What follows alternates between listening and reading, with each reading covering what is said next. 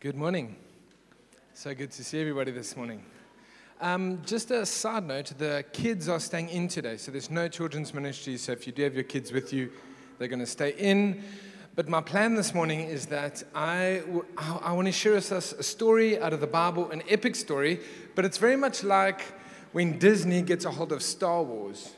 Star Wars is amazing, but Disney kind of make it palatable for everybody. So I'm going to skim read a lot of this and give you the high level, funny, entertaining version. My encouragement is I'd love you to read the story for yourself at some time to find there's so much more to this. It's, it's this incredible, like Lord of the Rings. Who's, who's read the book of Lord of the Rings? Okay, none of us? Awkward. Bad analogy. It was, who's watched the movie? Oh, even less. This is not great. Bottom line is, if you read the book and loved it, you found the movie somewhat disappointing because it missed all the really good stuff. Well, this preach is kind of similar in that I want to give you a high level Disney version of the story, but there is so much more to it. And so I'd love to encourage you to, to read the story for yourself and to see it and to allow the Lord to speak to you through it. But this morning, I, the, the version, the, the overarching theme of the story is what I would like us to grab. And that's the important thing. Is that cool? So, Holy Spirit, Dan, could you turn the mic down for me? I feel like I'm booming. Holy Spirit, I ask, you inspired the Bible as it was written through men by your Spirit, God. So, Holy Spirit, would you open it to us that we would see it as you've written it? In your wonderful name, Lord Jesus. Amen. Amen. And so I want to tell us the story this morning. It is uh, my title of it is the danger of familiarity, the the dangerous place that becoming too familiar with God can become. That actually, when you start to treat God just buddy buddy here or there, doesn't matter, doesn't care. That actually you can find yourself in a very dangerous place. And so, what I want to use is I want to use the story to illustrate in the Old Testament, and then I want to compare it with this incredible story of what happens in the New Testament with Jesus. Is that cool? And so, the beginning of the story starts with there was a prophet in Israel. His name was Eli, and this guy was the judge of Israel. And it was his responsibility to tell them what God was doing and what was God was saying.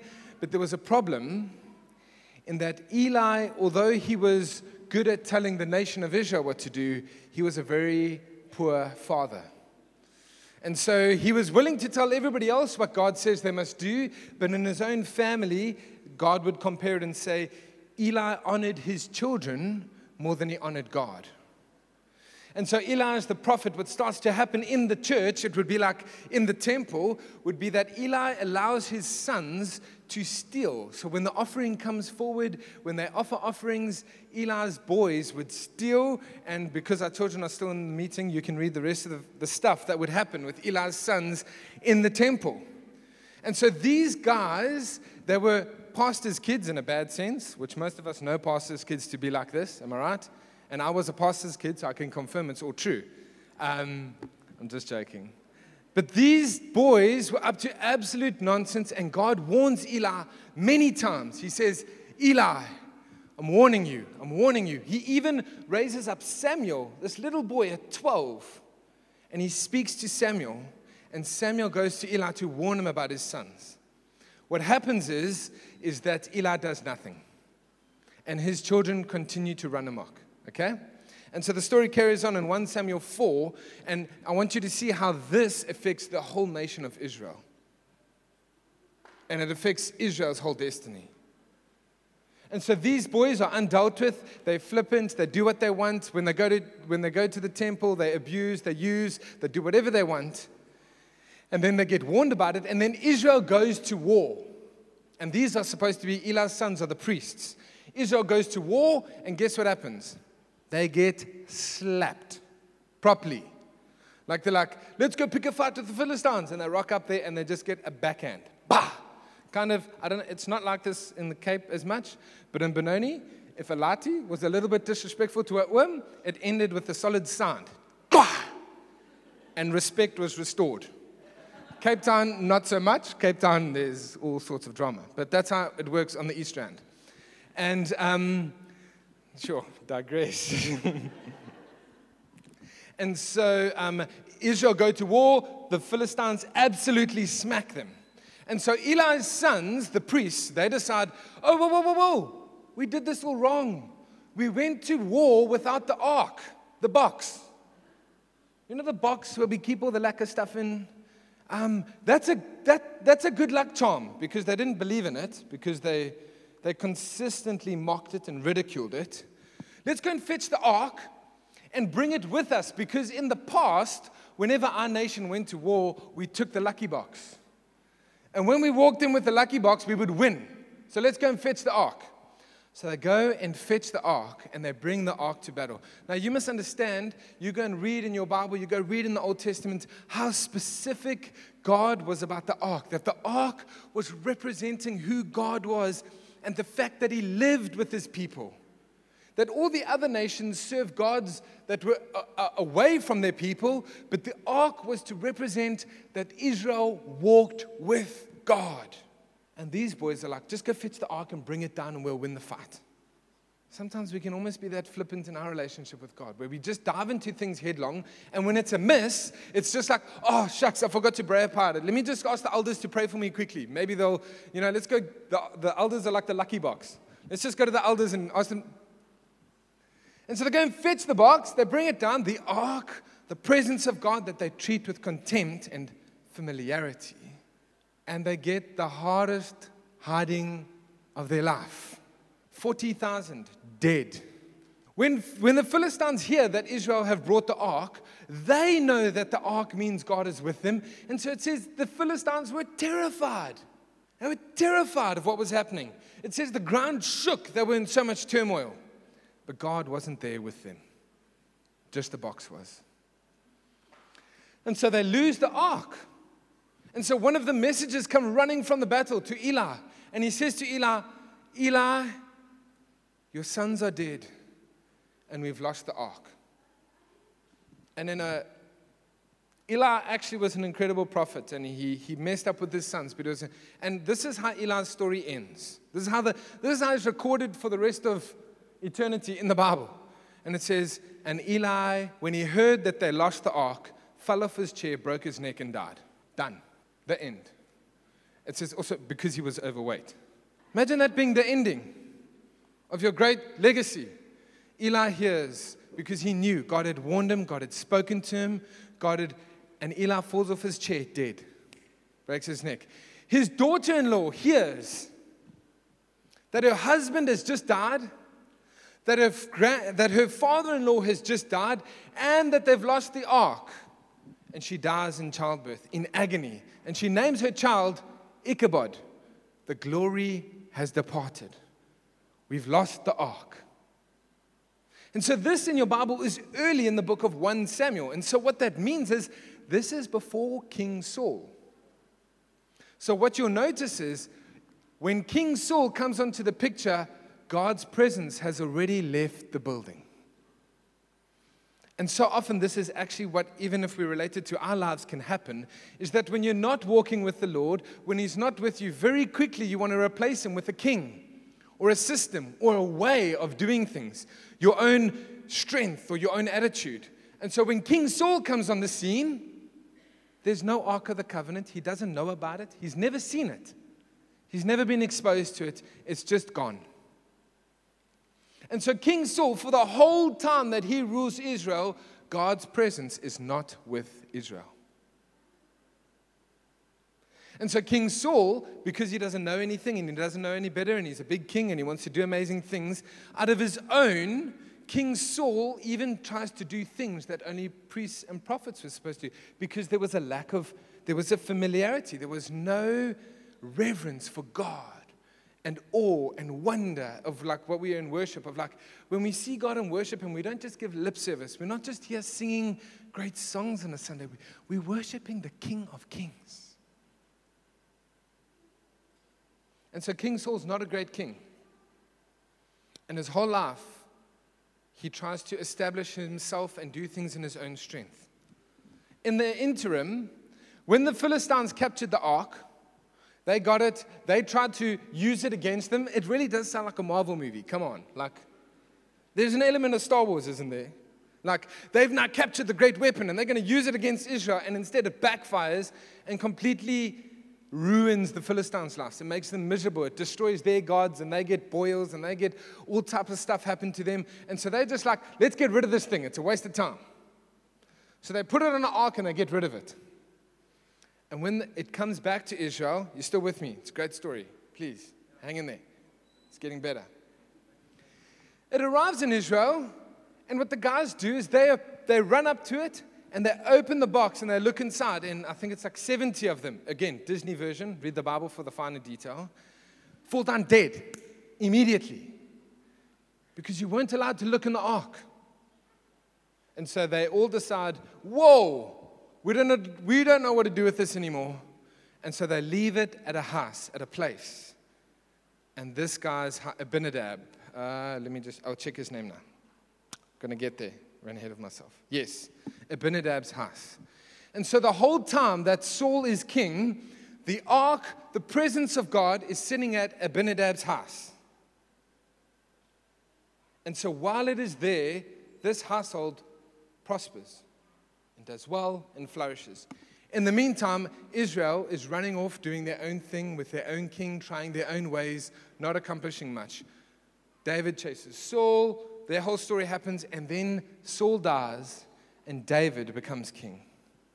One of the first things, this is the difference between King Saul and King David. One of the first things that King David wants is he wants to go get the ark. He wants to go get the presence of the Lord. He wants to walk close with the Lord, but he has no idea of how to do that.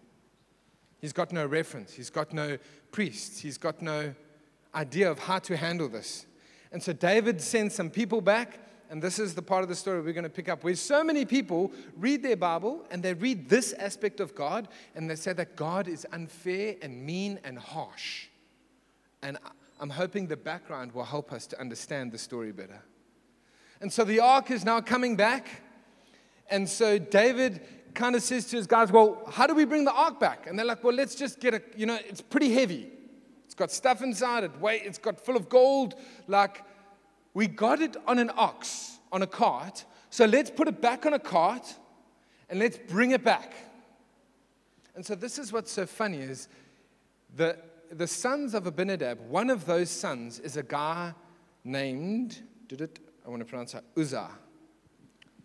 And Uzzah grew up in the house with the ark. Notice we're having pastors kid drama again. He grows up with the ark in his house, and their life is just prospering. And can you imagine the whole time they're growing up, it's not like they treated it like they did in the temple. The ark is just stowed at his house. And can you imagine it's, it's boys? They probably like knock, knock, knock, or like kicked the soccer ball against it, or bumped their knee on it. Or, but they grew up with the ark in close proximity of them. It wasn't treated specially, nobody taught, it was just there their whole life. And so they were so familiar with the ark, which is actually the very presence of God. And flippant about it. And so when the ark gets put on a cart, and I'm going to hopefully tie this all into our lives so we can relate at the end, like every good Disney movie should. And so when they put the ark on the cart, the cart starts to come towards Israel, where it's supposed to be going, and the oxen stumbles, and the ark falls off. And the Bible is very clear that only the Levites, only the chosen people that God had chosen could carry the ark on their shoulders. And as the oxen stumbles, the ark falls off the cart. And so Uzzah, who grew his whole life, he's probably touched the ark many times. He probably helped load it out of a normal, familiar interaction with God, he reaches out to stop it from falling. He even has good intentions. And in a moment, this history of a nation that has been so flippant and familiar with God, they've lost all respect for Him. They don't value Him. There's a new king who does, but the people themselves, and in a moment, it says, God's wrath breaks out against Uzzah and he's struck dead in front of everybody. I can imagine that must have been quite a wake up call. Like, and it is. If you look at King David's response, and I'm hoping as I share this, it provokes you to go and read it, and you'll find I might have got a few things wrong or here or there. That's why you must read it. David's response is he goes into absolute mourning and he is gutted.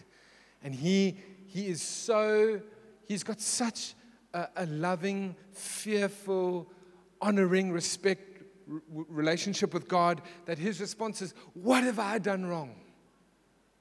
Until this point, Samuel was preaching the whole time that King Saul led. Samuel preached to the nation of Israel repent, repent, repent. You've lost the presence of God. You've lost the whole of Saul's life. Samuel's message is that they need to turn back to God. But actually, the, the downside is you can be living in so close proximity to God and to the things of God. You can come to church on a Sunday morning. You can be involved in a com group. You can even religiously have a quiet time. You can stand in the front during worship. You can. When you become flippant and familiar with God, you endanger yourself. You endanger yourself of losing all respect and awe for the one that you serve. And being willing to Uzzah, the name, means strength. And so you can find yourself in your own life trying to do everything by your own strength. That when something happens, your first response is to, like Uzzah, what can I do to fix it? What can I do to change the situation? What must I do to, to instead of God, what are you saying? God, what are you doing? God, where are you leading? God, what would you want me to do? God, where would you want me to go? What would you want me to say? What job must I have? How must I lead my family? How must I run my finances? How am I? Instead of going to God with things, we just deal with it ourselves. And, and we just, when we lose a battle, that's when we include Him. I'm going to do this. And then when it blows up in your face, you're like, God, please help me. I'm going to just make this decision and I'll go with it. And then when I go, bah, God, where are you?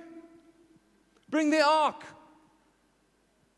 And if that's your relationship with God, you're at danger of even losing the, you'll walk away from the presence of God in your life. You'll give it away to the enemy. He's not the genie that we rub the lamp to appear whenever we need him. He's a God who wants to be known and have a personal relationship with every single one of us. He doesn't want to have a relationship with Sunningdale AM. He wants to have a relationship with you. He wants to be you, with you on Monday morning when you wake up and go to work and go throughout your day. I love the corporate. I love it when we get together, but it means nothing when we're not living in relationship with Jesus. You can do this every single Sunday and come and worship and do the amazing stuff and actually fool yourself into thinking that you're close to the ark when it's not even in your camp. Jesus is after every single one of us. It's an Old Testament story. I'm going to I'm going to draw a parallel now about actually how, how, what? How often do we just assume? Just assume. It just makes sense. It's just, I, was, I, I spoke to so many people this week that are, um, that are in a difficult way. I think I've spoken to three people this week who've lost so much money at the moment in terms of an investments because everything has gone bang. And guys who were making, they, they, they had these investments that were doing super well, three separate people, and it, and it, and it goes in a heartbeat and all of a sudden you start losing, and it's just like, God, where are you? What is happening? What have I done? What, what, what, what? And it's so quick in this moment to actually realize, like, God, I'm not saying investments is wrong. I'm just saying when it fluctuates and changes, that shouldn't be the measure of, like, oh, God, where are you? What's happening? You assume. We can so quickly just assume. And I want to compare it with this response of this lady in Luke 7. I'm already getting close to the end. And so we have this picture in the Old Testament, and the picture, the story is there to, to warn us. The Old Testament is a shadow, it's, a, it's, a, it's stories for us to learn about God, to learn who He is, to learn how He works, to learn about His very nature, so that in our lives we can live and breathe and, and do things so differently and so opposite to, to actually how Jesus wants us to walk with Him. And so the ark falls away, and it's replaced with Jesus. His Holy Spirit, God's Spirit comes and lives inside of us. We don't have a box that we take to battle. You have the Holy Spirit inside of you. And so here's, a, I, I want to show us this picture of, um, it's, it's literally my favorite story in the Bible. When I feel, when I start to struggle in myself, I'm a, I am a, my default is one of those people who whip themselves if I get something wrong, I promise you, I don't need, you can ask my wife, I don't need a queue of 50 people to tell me how wrong I got it. If I get something wrong, I'm the first one and I whip and I, I go to the extreme of I just get so upset with myself when I get it wrong. And so this story brought me such freedom in my life. And so what happens is there is this uh, Pharisee's house, this Pharisee, and his name is Simon and he invites Jesus. So Jesus has been walking around and preaching and healing the sick and doing miracles, and Jesus is just on a roll. He's like, everybody, he is so popular right now. We all think that Jesus was rejected, and he was at the cross. But before then, when he was flying high, everybody wanted to be his friend. And so Simon the Pharisee invites Jesus, come to my house. We're going to have this like a meal. And so Jesus comes to his house. And while Jesus is at his house, there is this woman that everybody knew about. And you see, these women that, that were that had this occupation, sinners, the prostitutes, they had reputations because the men would secretly do business dealings with them and hide it from everybody else. And so, very often in that culture, the only people who knew who visited them was the actual prostitutes. And so, what would happen in some of the houses is they would even be able, these ladies would know how to go to certain houses because they had certain back entrances that nobody would see them come and go, literally. And so, in Simon's house, and I'm not making an assumption about Simon, I'm just telling you that's factual of how it happened, and you can understand the rest of the story. And so, what's happened is they're sitting at a table, and in those days, they didn't sit like us, like this they would actually sit on their side on a cushion, but their feet behind them, not feet in front, feet behind them. And every translation that you read your Bible will say this. And so what happens is this lady comes in and it says she entered Simon's home. I guarantee you she didn't knock on the front door and say, Hi, I'm here to see Jesus. She actually, it says she comes into Simon's home, she makes her way behind Jesus. We can go there for ourselves. Let's go to Luke 7. I think that's just before where that is. Sorry, I didn't give you the scripture, so I'm going to tell you where it is now. Sorry. That is, yeah, but I'm just trying to find that previous piece. One of the Pharisees asked Jesus to have dinner with him. So Jesus went to his home and sat down to eat. When a certain immoral woman from that city heard he was eating there, she brought a alabaster jar filled with expensive perfume. Then she knelt behind him at his feet so Jesus is not staring at her. She's not sitting in front of him. Jesus is sitting at the table. She is behind him at his feet, anointing his feet. Then she knelt behind him at his feet, weeping. Her tears fell on his feet, and she wiped them with her hair. She kept kissing his feet and pouring perfume on them. This is the Pharisees' response to what's happening. So Jesus is obviously sitting and engaging with them, and she is washing his feet behind them. And the Pharisees who invited him saw this, and he said to himself, If this man was a prophet, he would know what kind of woman is touching him. He would know who she actually is because Simon knows who she is. How? Why didn't he say anything? He says it to himself. If he knew what type of woman she was, then Jesus didn't answer him. He speaks to him, but it says, and Jesus answered his thoughts. Simon, he said to the Pharisee, I have something to say to you. Go ahead, teacher, Simon replied. So, verse 41. So, Jesus told them the story. A man loaned money to two people 500 pieces of silver to one and 50 to the other, but neither of them could repay him. So, he kindly forgave them both, canceling their debts. Who do you suppose loved him more after that? Simon answered, I suppose the one for whom he canceled the larger debt. I love that. I suppose. Like, I can see where you're going with this. I suppose. That's right, Jesus said. Then he turned to the woman. So Jesus has not yet turned to the woman, he hasn't even acknowledged her. She's washing his feet. They're all making assumptions about her. She is the one who's she's come and she's pouring out the best. This is a year's salary. She's breaking it and washing his feet and worshiping Jesus. And then Jesus turned to the woman and he said to Simon, Look at this woman kneeling here. When I entered your home, familiarity, walking with Jesus, seeing him all the time, getting to know him, buddy, buddy, you know, oh, the Lord will know if I don't have a quiet time tomorrow, I will catch it up tomorrow, or the next day, or the next day, or the next day. Just this familiar relationship that doesn't have depth.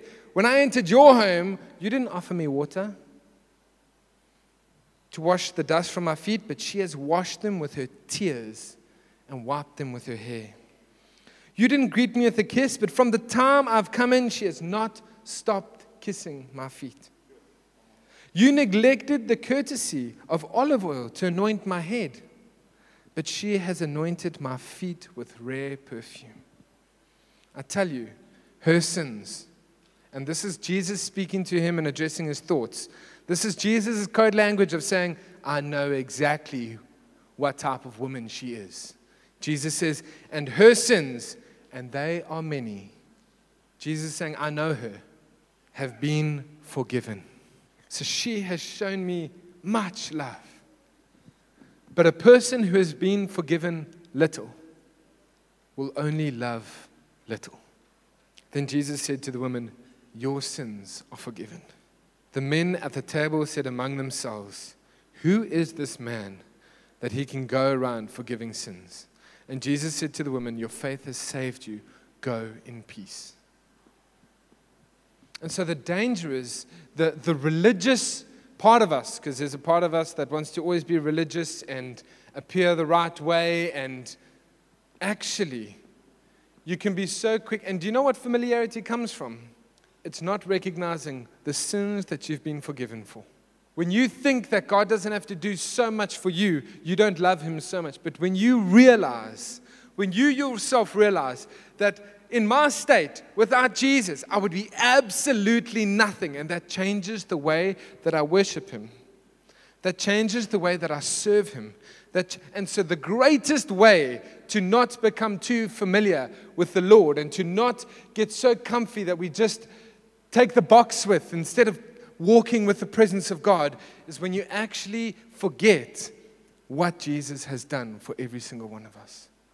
And you can be saved, I don't care how many years, sitting here this morning, and it can kind of become super easy to go through the motions of church and go through the. It can come to Christmas time and it's about the presents and the tree and holidays and family coming, and we can become so familiar and just forget about actually what Jesus has done for every single one of us personally. And I know we won't say it here because we're all way more holy than that, but it's so devastating that so often in church, we go into December break. It's incredible. And I'm not just saying this church. I've been in many churches and I've was, had the privilege of leading a church for many years. It's so common that it comes to this. It's been such a hard year. It's been so long. And I'm just going to have a break and just clutch out. And, and it's just like you, you fall so far from walking with Jesus. You can. I mean, some people it's different. And I want to say to us, as you go on holiday, as you go on a break, don't, don't let this be the time where you just want to go away. Oh, you know, we'll just leave the ark at the temple. We'll come back to that in January.